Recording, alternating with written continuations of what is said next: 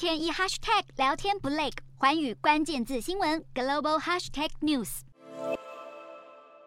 张家界车站外挤满游客，但却通通都走不了。中国十一国庆假期在七号结束，但来到旅游胜地中国湖南张家界的游客却回不了家。张家界六号传出有一人确诊，当局突然封城，管控火车站和机场等，数百名游客的健康码被变成红码，无法离开。有民众表示，身份证被防疫人员拿走，暂时不准走，甚至有大批游客到市府抗议。有中国网友抱怨，在天门山上被封锁六个小时，冷到瑟瑟发抖。有人则说，这几天上演大逃亡的地方有张家界、西双版纳、凤凰、海拉尔等。现在在中国国内旅游，可得提前研究防疫政策。而在南方的海南省也再度出现疫情，海口十六号一早就通报，为了尽快阻断疫情蔓延，从当天早上七点到晚上十点，全市实行临时性全域静态管理，全员非必要不得外出，公共交通全部暂停营运。新疆则是疫情延烧，迟迟未能达到动态清零，